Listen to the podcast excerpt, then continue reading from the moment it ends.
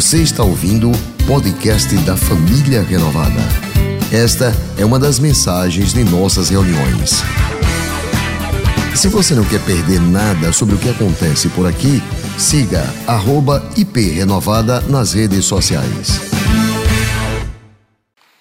Queridos, hoje eu quero falar sobre intimidade com Deus. Nunca foi tão importante nós estarmos próximos de Deus e conhecermos Deus na sua essência.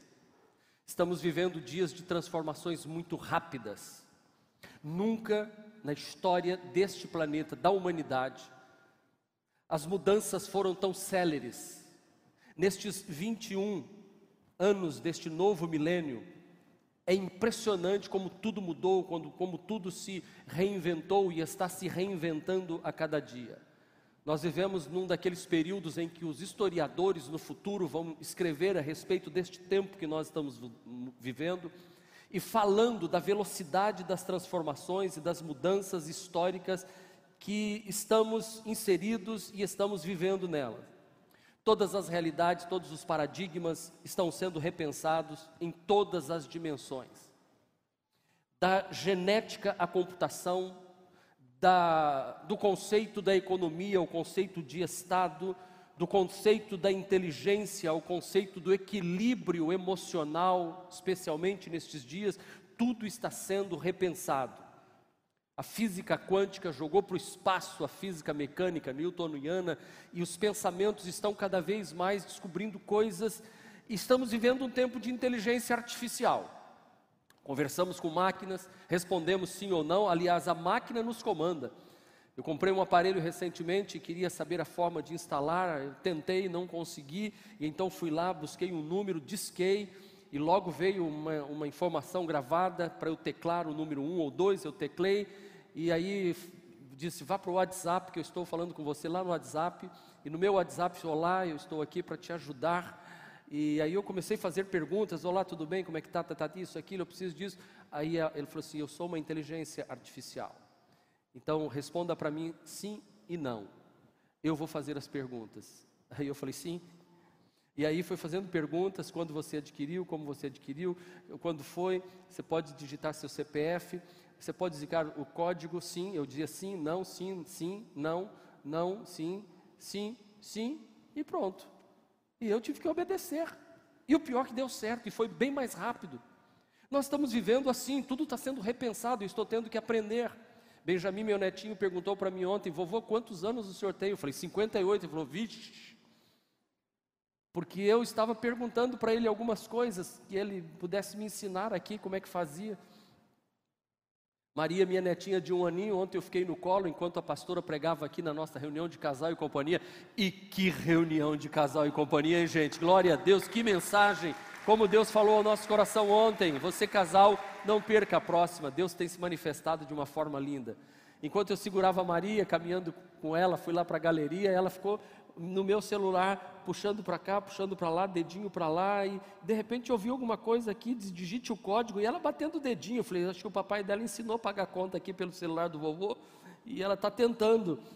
Um aninho, com o dedinho para lá e para cá aqui. Nós estamos tendo que repensar muita coisa. Estamos num período em que, se não atentarmos para as mudanças, nós ficaremos para trás. E é por isso que eu vou ler agora um texto em que o povo de Israel está passando também por um processo de transformação. Eles, depois de 430 anos aproximadamente no Egito, eles estão saindo, caminhando num deserto sob liderança de Moisés. E para você entender bem o texto que eu vou ler, depois deles atravessarem o Mar Vermelho, eles vão espiar a terra e passam 40 dias, e Deus diz: esses 40 dias que vocês espiaram a terra, por não confiar em mim, por não estarem íntimo comigo e acreditando nas coisas que eu falei a respeito da terra e a respeito de vocês. Vocês passaram 40 dias, vocês vão passar 40 anos no deserto e vão sofrer. E esta geração vai morrer no deserto. Deus já começou a, a olhar para o povo de forma diferente. Porém, são dois milhões de pessoas que vão passar 40 anos no deserto, então o tabernáculo é construído, Deus começa a dar as leis, os dez mandamentos e toda a lei foi dada a Moisés quando ele sobe no monte.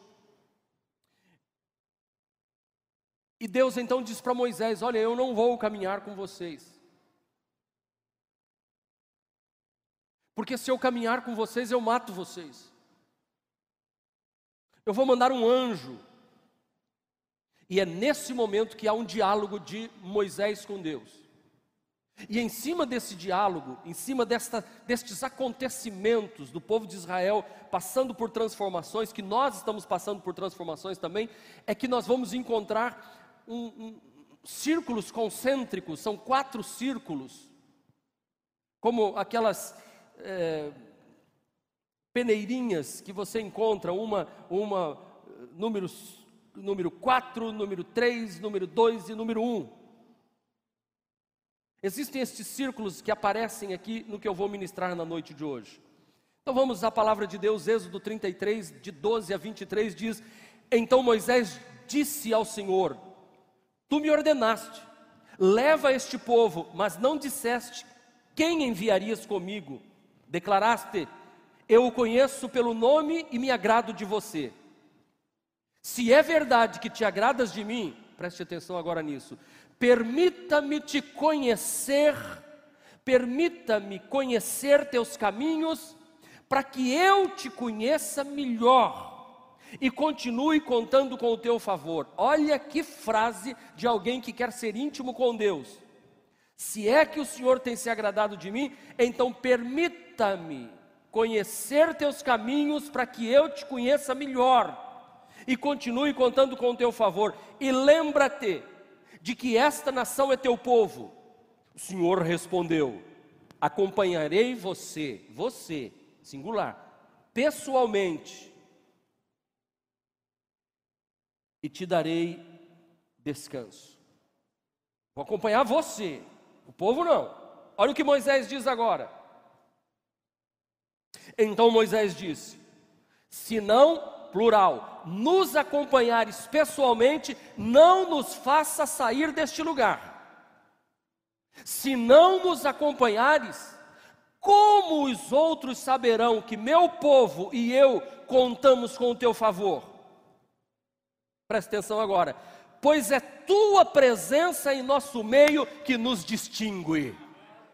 É a tua presença em nosso meio que nos faz sermos diferentes.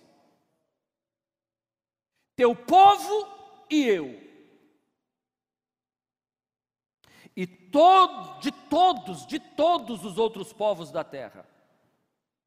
O Senhor respondeu a Moisés: Olha o diálogo, que intimidade aqui. Certamente farei o que você me pede. Por quê? Pois me agrado de você e te conheço pelo nome. Ó, oh, nós somos assim. Moisés disse: Ah, é? Agora eu quero mais então. Peço-te que me mostre tua presença gloriosa. Eu quero ver a tua presença gloriosa aqui comigo. Eu quero experimentar isso. Eu quero ir para um nível mais profundo contigo. Eu não quero só ouvir tua voz, porque o povo aí fora vai achar que eu sou maluco, que eu estou ouvindo vozes e estou falando com quem eu não vejo. O Senhor respondeu: Farei passar diante de você a minha bondade, e anunciarei diante de você o meu nome, Javé, pois terei misericórdia de quem eu quiser, e eu mostrarei compaixão a quem eu quiser. Mas o que você está me pedindo é impossível. Mas você não poderá olhar diretamente para minha face, pois ninguém pode me ver e continuar vivo. O Senhor disse ainda: Fica nesta rocha, perto de mim. Aleluia. Fica na rocha, perto de mim.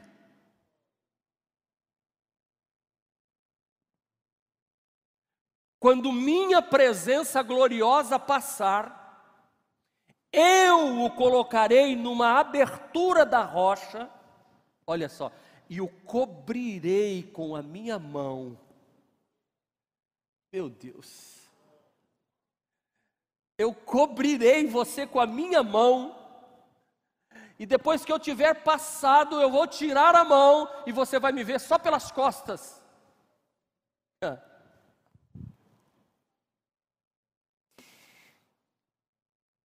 Pois ninguém,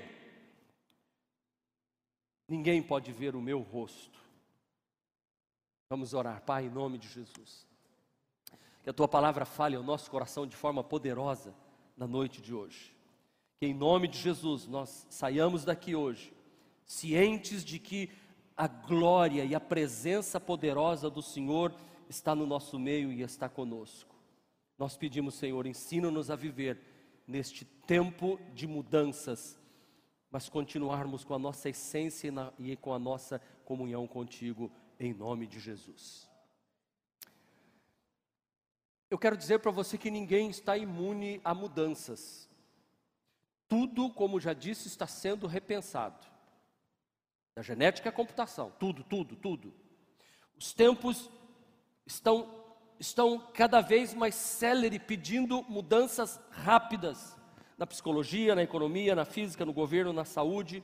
Aliás, a saúde está sendo repensada a nível mundial, porque este vírus nos pegou de surpresa, pois ninguém imaginávamos que passaríamos por isso em pleno século 21. Nós estamos passando por um momento em que um vírus semelhante, invisível, semelhante a um vírus de gripe, tem deixado crianças órfãs, órfãos de pai e mãe. Porque eu já participei de funeral numa semana de um e depois da esposa, da mãe que foi, e os filhos chorando. Igrejas estão ficando sem pastores, pois pastores estão morrendo muito rapidamente. Por isso é muito importante que nós tomemos a vacina. Pare com essa besteira de não tomar vacina, que vacina é isso. Tome vacina, tem que tomar. Já pensou na época da tuberculose, na época de, da, da, da, da poliomielite e tantas outras doenças que nós temos no braço aí, a BCG, não sei o quê. Estamos tomando vacina, você não tomou, por que, que não vai tomar uma vacina nova, de coisa nova? Isso é se reinventar. Eu fui lá, alegrezinho, me lembrei do tempo de escola que a gente ia assim e fazia assim naquela época, não era agulhinha, até, eu até mandei filmar, falei assim, não dói não, viu gente, não dói mesmo não. Na minha época era um revólver, pá, pá, só o barulho você já pulava, aquele bracinho assim, pá.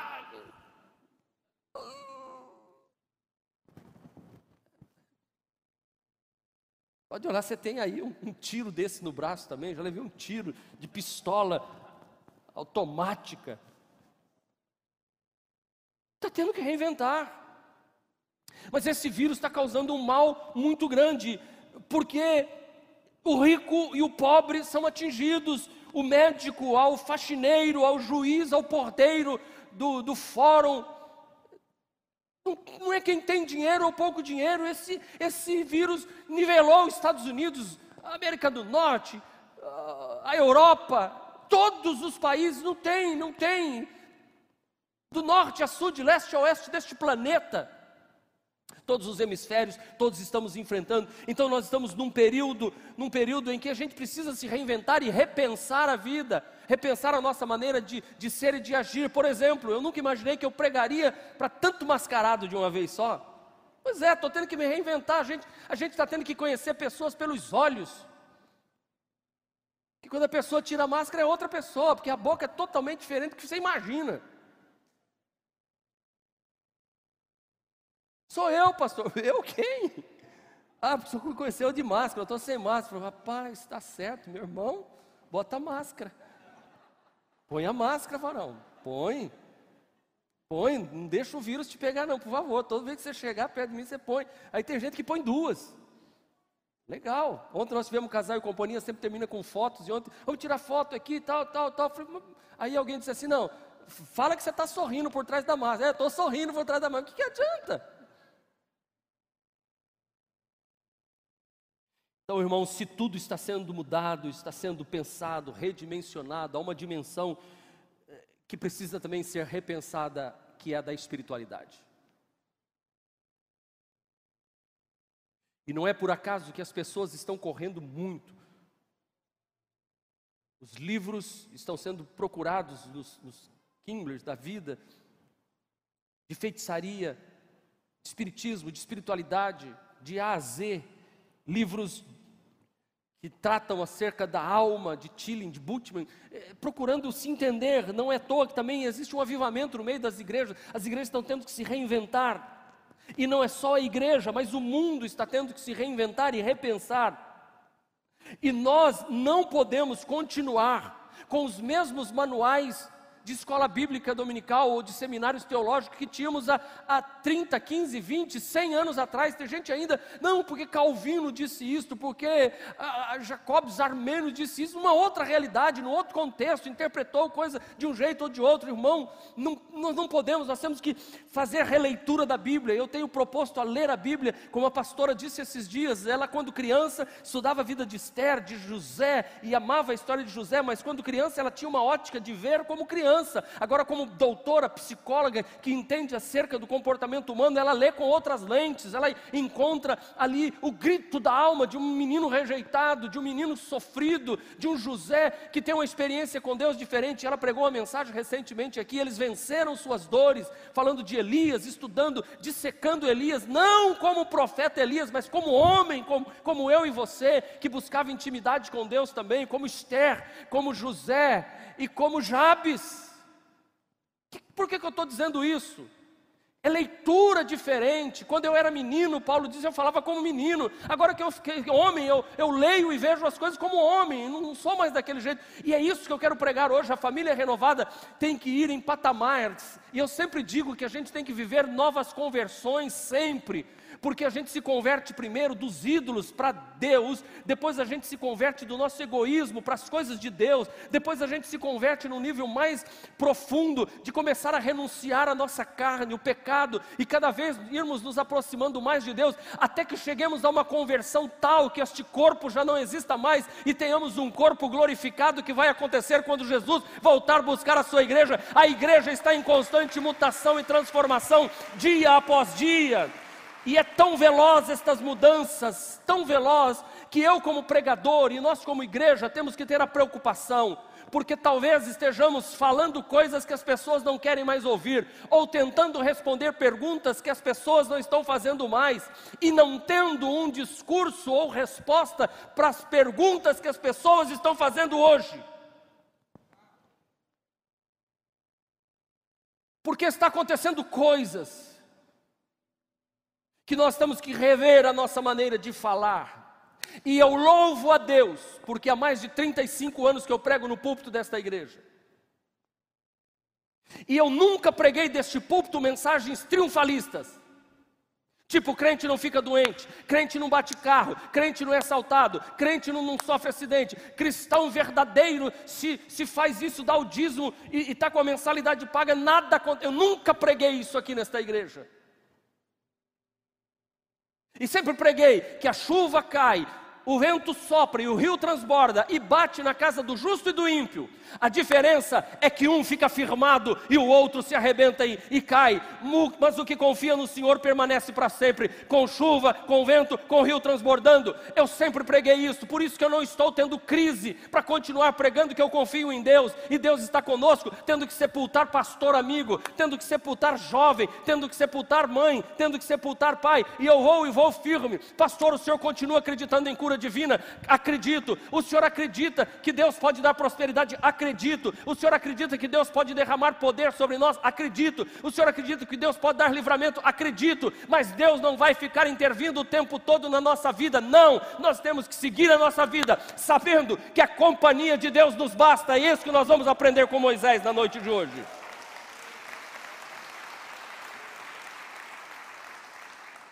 Porque existe neste mundo um leque tão amplo, aberto da religiosidade, de espiritualidade, que é preciso focarmos e estarmos centrados no que realmente nós queremos, no que realmente nós desejamos, no que verdadeiramente nós anelamos e precisamos. Do contrário, nós seremos tão difusos, nós seremos tão espalhados na nossa espiritualidade como o mundo está espalhado nos dias de hoje. E nunca houve tanta urgência de nós definirmos os nossos termos de nós refazermos a nossa linguagem.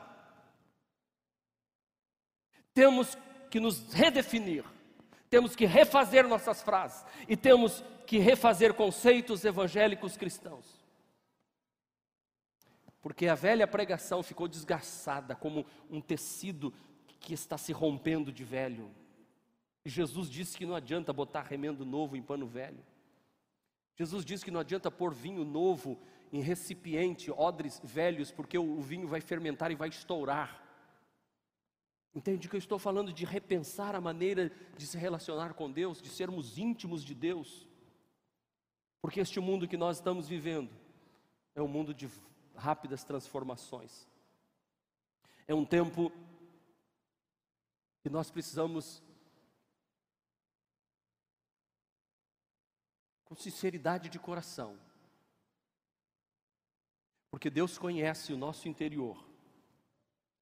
Se nós verdadeiramente queremos Deus, e isto não é só uma fra frase de clichê, ou um tema de um evento como eu quero mais de Deus, se verdadeiramente nós queremos isso, um relacionamento de intimidade com Deus. O que é relacionamento de intimidade com Deus? Até onde nós estamos dispostos a ir para termos esta intimidade com Deus? Êxodo 33 nos responde isso. Algumas dimensões, porque o cristianismo tem uma mensagem relacional, de verdadeira intimidade com Deus. Cristianismo não é dar e receber, cristianismo é se relacionar é intimidade. Por isso que Moisés, em Êxodo 33, quando Deus diz: Eu acompanharei você pessoalmente, darei descanso a você, ele diz: Não, o Senhor tem, o Senhor vai conosco, porque como é que o povo vai ver a diferença? A única coisa que é diferente é que o Senhor está conosco. O Deus, Moisés está dizendo, o Deus que nós servimos é vivo. Os outros são ídolos. O nosso anda conosco. E se o Senhor não for conosco, que diferença tem? É o que eu estou dizendo. Que diferença tem essa reunião de uma reunião espírita? Presença de Deus e não de espíritos. Que diferença tem essa reunião das pessoas que estão no cinema no shopping? Que Deus está presente. É isso que Moisés está dizendo. Se, se tivermos um relacionamento com Deus em que o Senhor não está presente, não resolve nada. Agora vamos lá a angústia de Moisés não é o poder que ele terá, mas é a companhia do Deus poderoso. Não são, Moisés não, não está perguntando, a angústia dele não é com que sinais miraculosos eu vou atravessar este deserto, porque o Senhor disse que vão passar 40, 40 anos. A angústia de Moisés é: o Senhor vai comigo. E eu já disse aqui em várias pregações que eu não tenho nenhum problema de ir para o inferno desde que Jesus vá segurando na minha mão e nós dois vamos juntos. Marcos, você vai ter que ir para o inferno. O senhor vai comigo? Vou. Ah, bora. Marcos, você vai ter que ir para o inferno. Eu vou mandar um anjo. Coisa nenhuma. Vai que manda aquele anjo caído. Não, não, senhor, senhor. Ou o senhor vai comigo ou eu não vou. Porque deixa eu lhe dizer algo importante. Se Deus está com você, você vive um céu.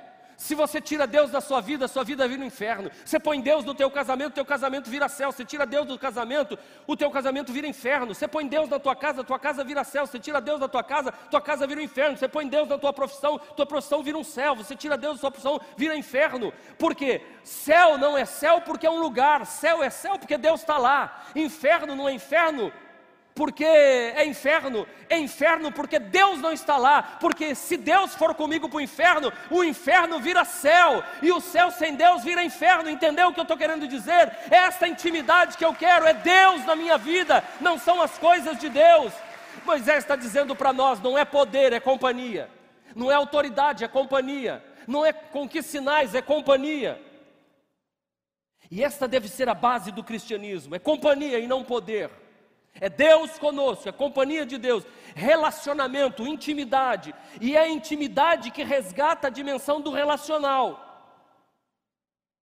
Um autor, se você ler livros dele, Oswald Sands, fala sobre relacionamento íntimo com Deus, e ao analisar este texto de Êxodo, ele diz que existem quatro círculos concêntricos de relacionamento com Deus. Vamos passar pelos quatro. Vamos lembrar que tem dois milhões de pessoas sob o comando de Moisés que saíram do Egito e agora estão indo em direção a Canaã. O primeiro círculo é limitado pelo próprio Deus, é o relacionamento que eu chamo de relacionamento exterior com Deus. Eu não, Oswald Sands chama de relacionamento exterior.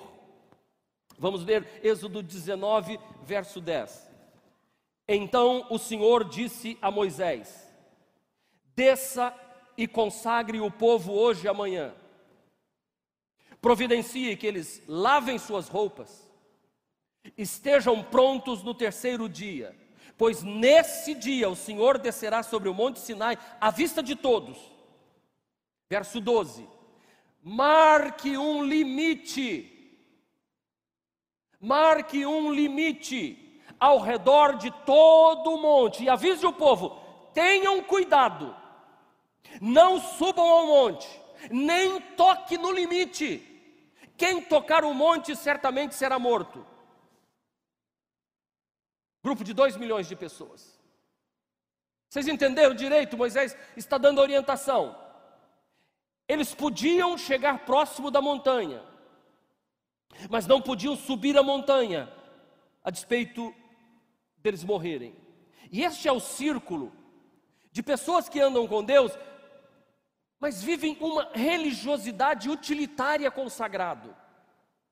Eles querem receber as coisas de Deus, mas Deus diz assim: vocês não conseguem passar daí para mais para frente, então eu vou pôr limite para vocês, porque se vocês passarem para aí, o profano com o sagrado, vocês vão morrer.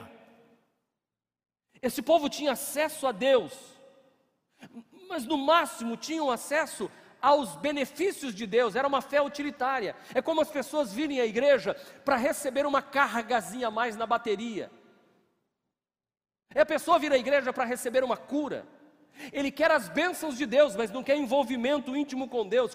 Coincidentemente, no grupo de Jesus, nos dias de Jesus, também tinha este círculo, este primeiro círculo que era a multidão que andava com Jesus, porque Jesus curava, Jesus libertava, expulsava os demônios, ressuscitava mortos, multiplicava pães, ele multiplicou pães e peixes duas vezes. E o pessoal falou disse: ó, andar com esse camarada é bom. Como hoje está acontecendo, muita gente diz: ó, ser evangélico é coisa boa. Então estão trocando apenas a macumbaria pela, é, pela, pela, pelas igrejas evangélicas, porque as igrejas evangélicas acabaram virando parecidas com macumbaria. Desculpa dizer, desculpa não. Porque é um troca, é um, é um, é um passe, é uma mesa branca, é um negócio, é, é, é uma coisa que o, o, o, só falta o médium fulano de tal, vestido de branco, vai estar tá aqui e vai vir de Salvador, vai não sei de onde, vai pôr a mão, aí lota de gente, porque que, eu quero receber, tem alguma coisa, se tem alguém dando alguma coisa, eu quero receber.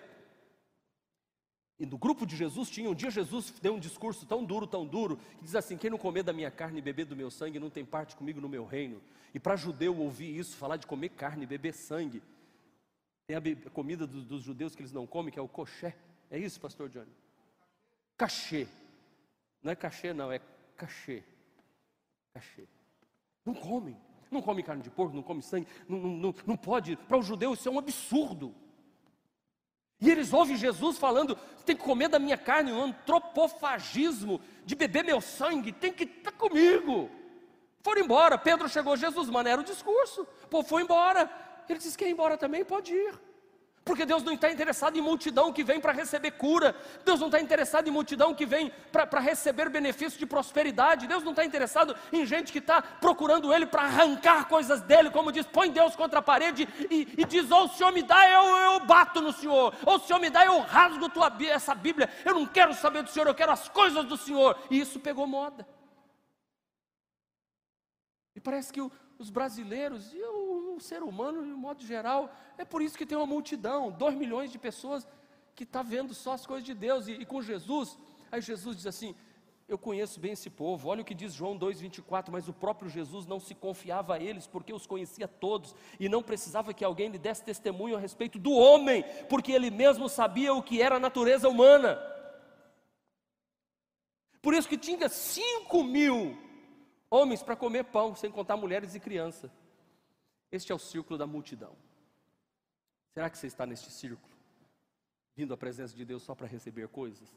Mas dentro desse círculo tinha um outro círculo, que é o círculo de relacionamento marginal com Deus. Ele não é exterior, mas ele está às margens ainda. E o grupo vai reduzir agora drasticamente. Olha, Êxodo 24, 8. Moisés pegou o sangue das vasilhas, aspergiu-a sobre o povo e declarou: Este sangue confirma a aliança que o Senhor fez com vocês quando lhes deu estas instruções. Depois Moisés, Arão, Nadab, Abiú e os 70 líderes de Israel, preste atenção nisso, subiram o monte. Opa, passaram do limite. Foram para uma intimidade maior. Aonde viram o Deus de Israel. Quando diz aqui viram, eles viram a glória, tá? Não viram Deus, porque Deus já disse que não pode ver, que senão morre. E sob os pés dele havia uma superfície azulada como safira, clara como o céu. E embora estes nobres de Israel tenham visto Deus, ele não os destruiu. Eu acho lindo isso aqui. E eles participaram de uma refeição na presença dele. Então o Senhor disse a Moisés: Suba ao monte para encontrar-se comigo. Fique lá e eu lhe darei tábuas de pedra nas quais gravarei a lei e os mandamentos para ensinar ao meu povo. Moisés e seu auxiliar Josué partiram e subiram ao monte.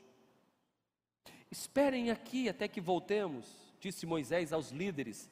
Arão, presta atenção no nome desses caras, gente. Arão, irmão de Moisés, e Ur ficarão com vocês. Então, Arão, Ur e tinha o Nadab, Abiú, que também eram os sacerdotes. E quem tiver algum problema para resolver durante a minha ausência, poderá consultá-los. Então Moisés subiu ao monte e a nuvem cobriu o monte. A glória do Senhor pousou sobre o monte Sinai e a nuvem o cobriu por seis dias. No sétimo dia o Senhor chamou Moisés de dentro da nuvem. Moisés. Para os israelitas que estavam ao pé do monte, a glória do Senhor no alto do Sinai parecia um fogo consumidor.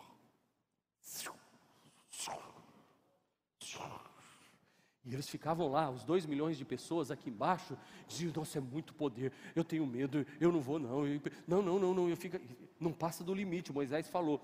E essa liderança aqui, que é o grupo que, que, que quer um relacionamento com Deus, mas ainda não é íntimo, não está é, não tá no centro ainda, é marginal, porque estes homens têm apenas curiosidade das coisas de Deus. Eles até participam da mesa de Deus ali. Eu, eu, achei interessante isso. Eles pararam e fizeram uma refeição na presença de Deus.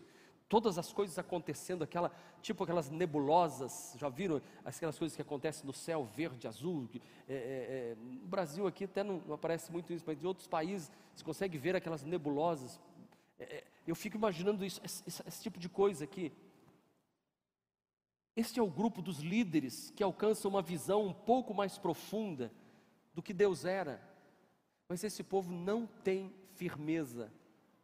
Eles viram essa glória de Deus, eles, eles viram, e para eles não passa de diletantismo religioso, de, de show pirotécnico, de pirotecnia, de divertimento, de espiritualidade superficial. É o que muitas vezes as igrejas vivem. Eu tenho muito medo de estar nesse grupo aqui, que não está lá tão, mas também não foi, e, e facilmente se perde. Por que facilmente se perde? Lembre-se que Moisés disse: vocês aí embaixo, quando tiverem alguma pendência, procure Arão e Ur, o meu irmão Arão e Ur, eles vão resolver as questões de vocês. Olha o que, que aconteceu quando eles resolveram fazer alguma coisa. Veja como gente que não tem intimidade com Deus é facilmente levada para os extremos. Por isso que você vê muita gente ocupando o púlpito, mas não tem intimidade com Deus e de repente a coisa explode. Olha o que aconteceu aqui. Êxodo 32. Quando o povo viu que Moisés demorava a descer do monte, reuniu-se ao redor de Arão e disse: Toma providência, rapaz. Faça para nós deuses que nos guiem. Não sabemos o que aconteceu com esse Moisés. Esse que nos trouxe da terra do Egito para cá. Arão respondeu: Tirem as argolas de ouro das orelhas de suas mulheres e de seus filhos e filhas e tragam-na para mim. Vai fazer alguma coisa, Arão? Vou. O quê?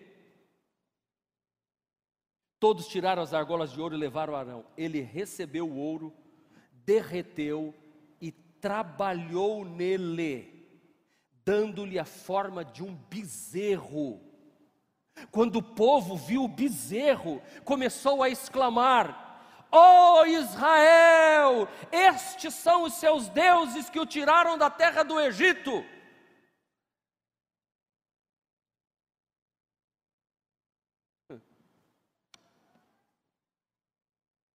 Porque quem quer coisas de Deus, não importa se esse Deus é o Deus verdadeiro ou um Exu. Se o Exu tranca rua te oferecer cura, dinheiro, casamento abençoado, fama, esse povo vai, que nunca se converteu. Pensa que para por aí? Um abismo chama outro abismo. 74 líderes. Os 70 líderes, mais Arão, Nadab, Abiú e Ur, 74. Estão aqui fazendo o quê? Percebendo o entusiasmo do povo, o Arão se empolgou. Falou, não precisa de Moisés mais. Nós temos um bezerro. O que nós vamos fazer agora? Ué, vamos fazer o que a gente fazia com Deus. É só trocar. Tira Deus e bota o bezerro. E o povo gostou, teve entusiasmo. E Arão construiu um, um, construiu um altar diante do bezerro. E anunciou: amanhã haverá uma festa para o Senhor, para o Senhor bezerro, tá? Porque ele, ele pensa que é o Senhor, mas não é o Senhor. Ele pensa que está adorando a Deus, mas não é Deus. É qualquer outra coisa, menos Deus. Porque vai ver onde é que vai dar isso. Se não é o que nós estamos vivendo nos dias de hoje. Na manhã seguinte, o povo está num frenesi só. Acordaram cedo para apresentar holocaustos e oferta de paz. Olha que bonito. Bezerro de ouro, altar, festa, sacrifício, paz, paz. Está tudo lei de Laura. Tudo lindo, tudo maravilhoso. Estão preocupados com o quê, gente? Para que mensagem falar contra o pecado? Se eu quero viver no pecado, eu vou pregar contra o pecado? Se o pecado para mim está sendo o meu prato favorito nos, nos bastidores da igreja, para que, que eu vou falar contra pecado? Eu não, eu quero que continue essa podridão aí para todo lado. É o que está acontecendo aqui. Olha onde é que vai dar isso. Depois todos comeram, beberam, e o que? Aonde foi dar isso? Se entregaram à farra. Farra aqui, gente. Eu vou pedir que você leia em casa. Quando Moisés está descendo do monte, porque Deus chamou ele. Lembra que Deus chamou no sexto dia? Falou: Moisés, desce, porque tem barulho de festa lá embaixo. Moisés, festa? Que festa? Aí vem descendo Moisés e Josué. Sabe o que ele encontrou lá embaixo? Uma farra. Eu não posso falar o nome da palavra que tinha lá embaixo, mas na Bíblia lá tem. Começa com Ba e termina com Nau. Os homens e as mulheres e os casais beberam e comeram tanto na festa para o bezerro, porque é onde você tira Deus e bota um ídolo, você vira demônio. E demônio faz você descer a degradação. E eles estavam vomitando, corpos deitados um por cima do outro, nus, embriagados, bêbados, entorpecidos, doentes, doentes, numa, numa orgia sexual. Vai ver na Bíblia, leia. No entanto, que Moisés pegou o bezerro quando desceu, ele quebrou as pedras da lei também. Ele ficou com tanta raiva. E quando estava lá em cima, que Deus avisou o que estava acontecendo, ele diz, Deus diz assim: Eu vou matar todo mundo lá embaixo.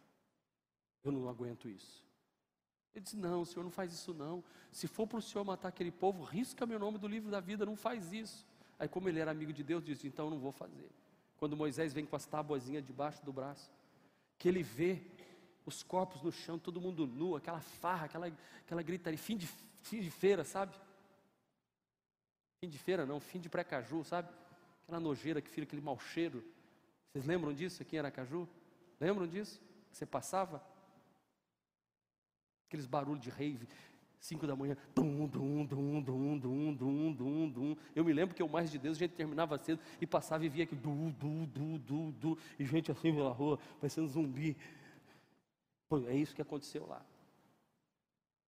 Moisés pegou o bezerro de ouro, moeu, misturou com água e fez o povo beber. O povo morreu intoxicado com aquele bezerro.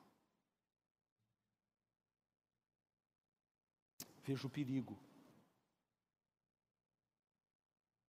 Chegar perto das coisas de Deus, porque é muito tênue a linha do poder de Deus com o poder do homem, da sedução, da enganação, da mentira. E a Bíblia diz que se não fosse abreviado os últimos dias, até os escolhidos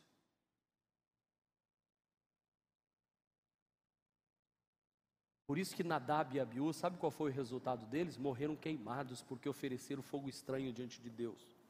Levaram na brincadeira, na algazarra. Curiosamente, no meio do grupo de Jesus também tem gente que viu coisa poderosa. Paulo escrevendo em 1 Coríntios capítulo 5, versículo 6, ele diz assim, que mais de 500 irmãos viram Jesus ressuscitado. Você sabe o que você vê Jesus ressuscitado? Você vê Jesus ressuscitado? Parou para pensar nisso?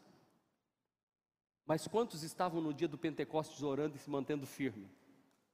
120. Então 380 viram Jesus ressuscitado, mas não deram continuidade à vida com ele.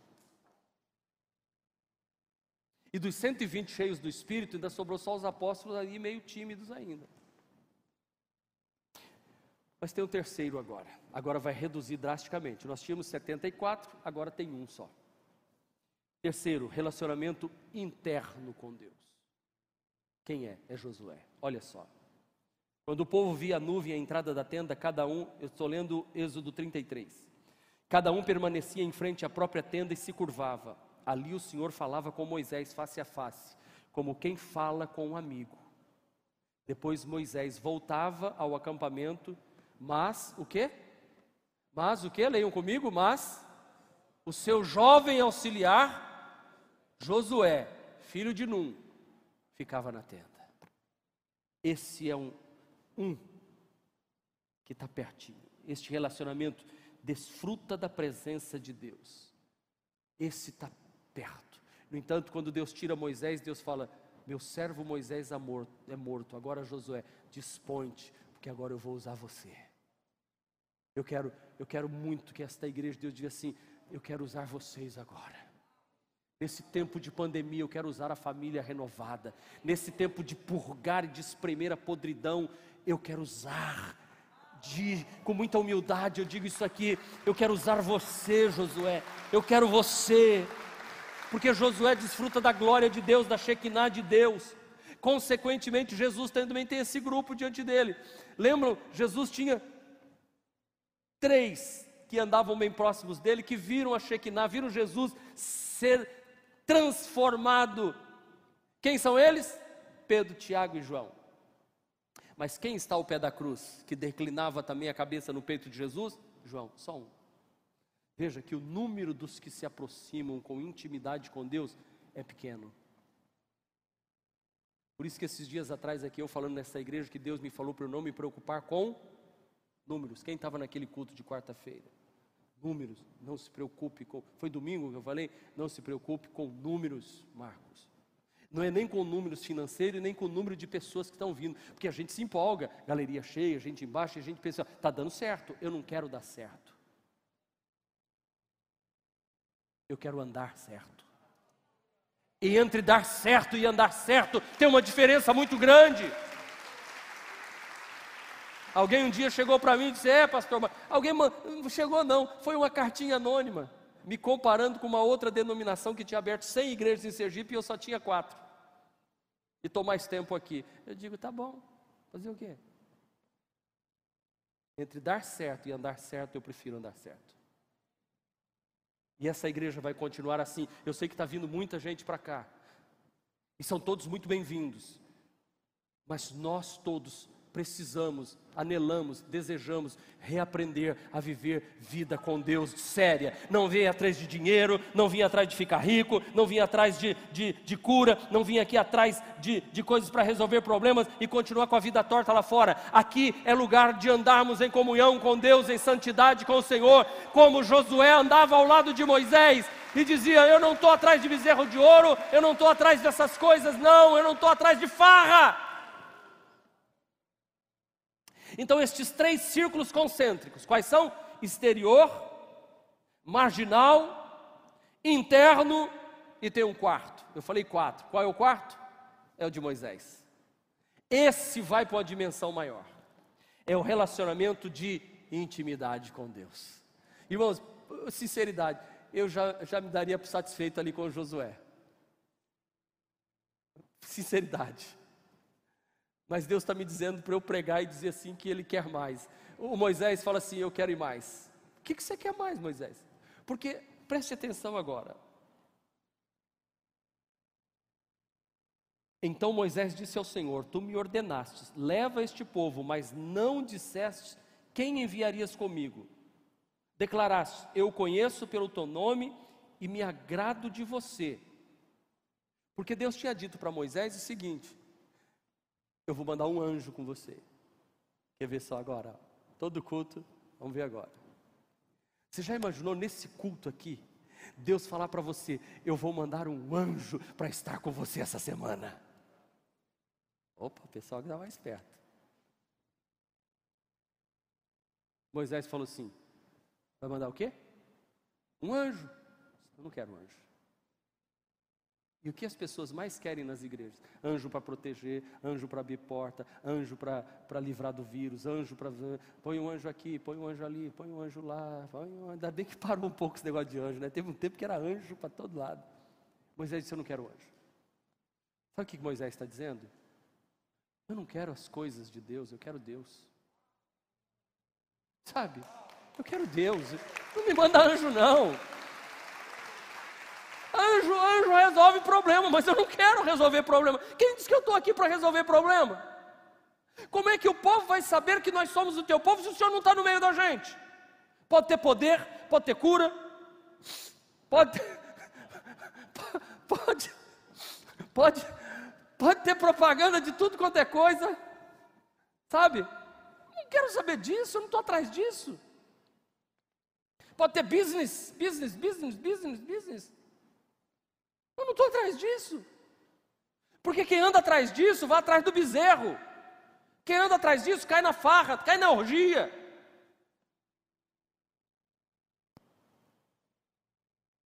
Neste ciclo interno, mais íntimo, é, é o que Moisés está desejando, ele quer ver a face de Deus.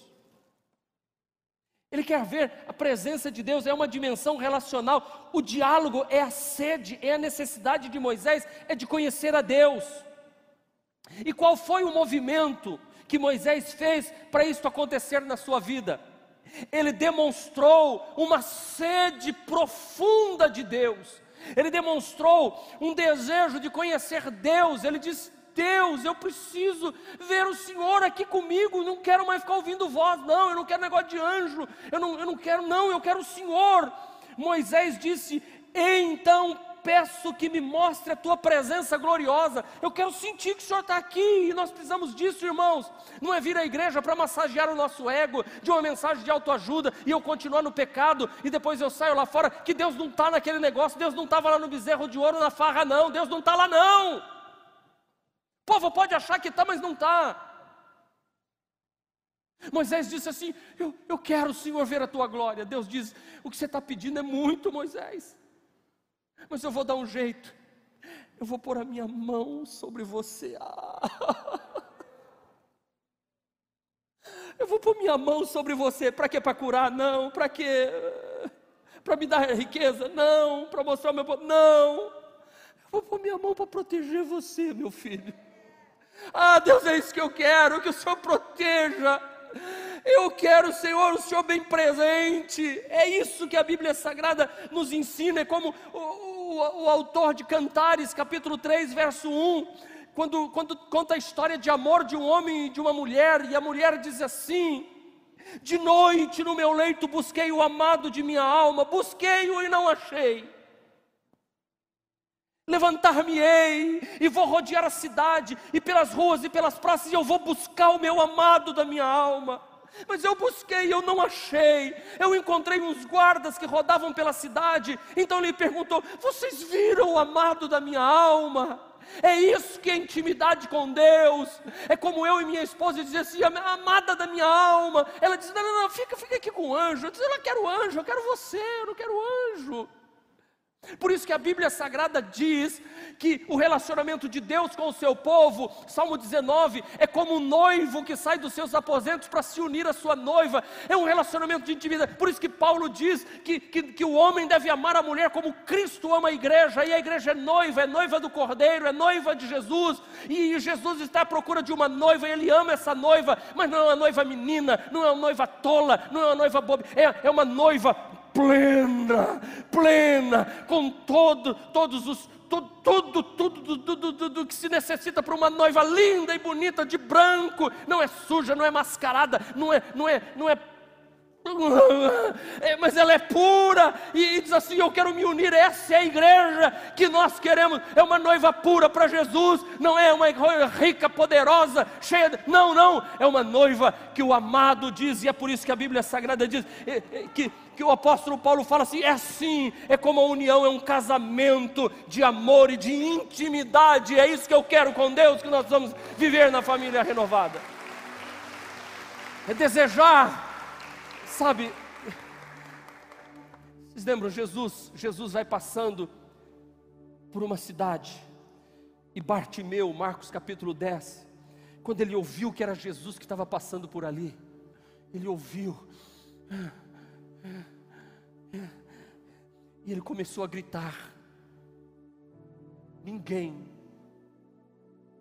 podia gritar como Bartimeu gritou, porque era o grito de um cego dizendo: Jesus, Jesus, filho de Davi, tem misericórdia de mim. E Jesus ouviu, embora a multidão mandasse ele se calar, Jesus ouviu, porque ele falou tão profundamente que queria Jesus. É isso que eu estou dizendo. A gente precisa gritar como um cego grita para querer enxergar e dizer: Eu quero ver o colorido quero viver algo novo, eu quero ver o sol. Eu quero o Senhor, eu quero ver a tua glória, eu quero a tua presença. Eu não quero coisas, não, eu quero o Senhor. Às vezes a gente diz que quer intimidade com Deus, mas de uma forma fria, superficial. Eu, eu quero, eu quero, Senhor. Não, tem que ser chorado, tem que ser gritado. Moisés disse: Deus, não é teus benefícios que eu quero, Deus. Eu quero tua companhia, eu quero tua presença. Eu não quero te usar. Casamento é isso. Não é o marido usando a mulher, a mulher usando o marido. Eu, eu quero estar com você. Quero tua presença comigo. Isso já é bom. Isso é com Deus também. Deus, eu quero tua presença comigo. Mas você está querendo alguma coisa, meu filho? Não quero nada, Senhor. Eu quero o Senhor aqui. Se o Senhor andar com a gente, está tudo bem. Se o Senhor estiver comigo, a cura acontece naturalmente a prosperidade vem naturalmente. Se eu estiver andando com o Senhor o Senhor andando comigo, é a melhor parte é essa. Lembra de Marta e Maria, lá em Lucas 10, 39? Diz que Jesus estava na casa do Lázaro que ele havia ressuscitado. Diz a Bíblia que Lázaro estava à mesa, Maria aos pés de Jesus e Marta servia. E Marta foi lá reclamar com Jesus e disse, disse, disse assim: Senhor, não se te dá que eu te sirva sozinha? Que minha irmã tenha me deixado sozinha com todo o serviço. Manda ela vir me ajudar, manda ela vir trabalhar. Jesus disse: Marta, Marta, você está muito afadigada. Maria escolheu a melhor parte, a qual não lhe será tirada. Gente, não fica correndo atrás de coisas, não. Anda com Deus, e as coisas correrão atrás de você. Aleluia! Você vira para a direita, elas vêm, você vem para a esquerda, vai. É, vai, vai deixando, sabe, é como um cometa que vai iluminando por onde passa. Eu estou te convidando hoje para viver o que diz o Salmo 42. E é isso que a família renovada, cada culto tem que ter. E hoje eu pus um propósito no meu coração. Eu quero que os quatro cultos deste domingo sejam pleno da presença de Deus. Porque eu digo, o meu corpo está cansado. Eu estou com tossindo, eu estou. E eu falei, não, eu, eu fiz entre um culto e outro tudo que é possível fazer para eu estar aqui pleno. Mas é quando a gente está mais fraco aí que a gente quer forte, diz a Bíblia. Porque eu não quero correr para terminar esse culto para ir comer uma pizza, para ir não, não, não. Eu, eu, eu, eu quero, quero viver algo novo nessa noite. Como a corça anseia pelas águas, pelas águas correntes. Sabe o que é água corrente? Não é água de lama, não é água podre. Jeremias, o profeta, diz: O meu povo se contentou com lama, com poças rotas, enquanto eu queria lhe dar água viva. Não se contente com lama parada, como a corça suspira pela corrente das águas. O salmista diz: A minha alma anseia por ti, não é pelas coisas, é por ti, ó Deus. A minha alma tem sede do Deus, do Deus vivo. Eu quero, eu quero viver algo novo. Eu quero viver algo novo. Vem me visitar hoje aqui. Este foi mais um podcast da Igreja Presbiteriana Renovada de Aracaju. Favorite e compartilhe essa mensagem com outras pessoas.